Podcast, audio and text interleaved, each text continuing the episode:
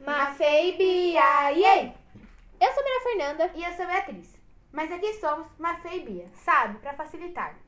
Fazemos parte do programa do Armando Arlindo e estamos aqui acompanhando nosso mais novo amigo Túlio, numa viagem inesquecível pela Angola. Mas antes de conhecer o país em si, vamos conhecer Túlio, um jovem de 18 anos com muita sorte. Fala aí, Túlio.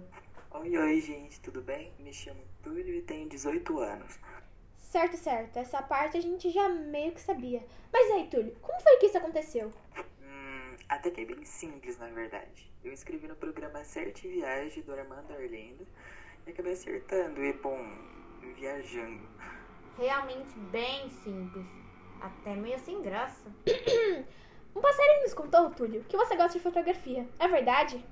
Sim, sim, eu gosto muito de fotografia. Inclusive, estou tirando várias fotos e postando tudo sobre a viagem no meu blog, De Cara com o Mundo. Certo, certo. Com certeza iremos checar. Mas vamos voltar para o foco do podcast. A estrela do show. A amável e maravilhosa Angola! Certo, pra falarmos da Angola, temos que saber um pouco do continente em que ela se localiza. Isso mesmo, Bia. A África abriga cerca de 54 países, entre eles, é claro, Angola. O território africano é de cerca de 5,2 milhões de quilômetros quadrados. Meu Deus, quase quatro vezes maior que o Brasil. O continente ao todo abriga cerca de um bilhão de pessoas. Jesus, esse povo não tem TV em casa, não? Enfim, a outra curiosidade é que na África são faladas mais de mil línguas. E é claro que não podemos esquecer do famoso deserto de Saara. Ya! Mas vamos focar no foco principal do podcast. A Angola. A Angola tem cerca de 1,200 milhões de qui- de quilômetros quadrados. com a taxa populacional de 34 milhões de pessoas. E como qualquer outro país, Angola também tem seu estilo musical. Túlio nos contou que existe um cantor chamado Bonga, que agita todas as terras da Angola. E é claro, como boas Maria Feliz somos, dar uma leve pesquisada.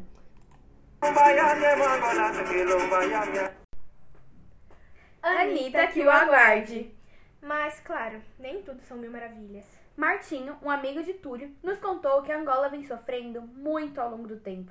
Apenas em 1975, depois de 500 anos como colônia de Portugal, conseguiram conquistar finalmente a independência. Mas nosso querido Brasil teve uma importância muito legal nisso.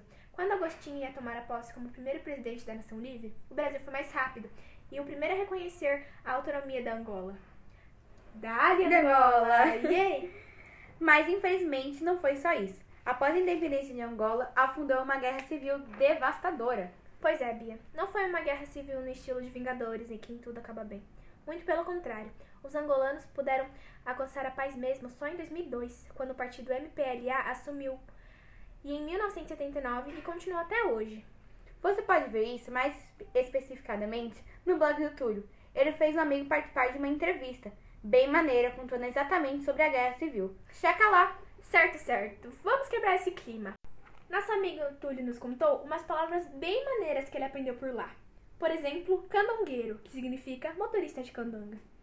Puto. É bem estranho pra gente que é brasileira, né? Mas lá significa garoto.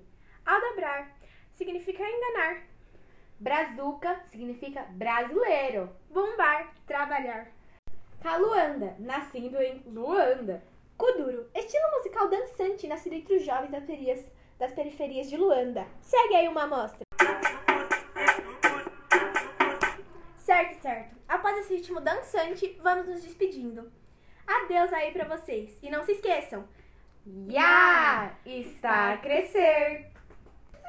Legal.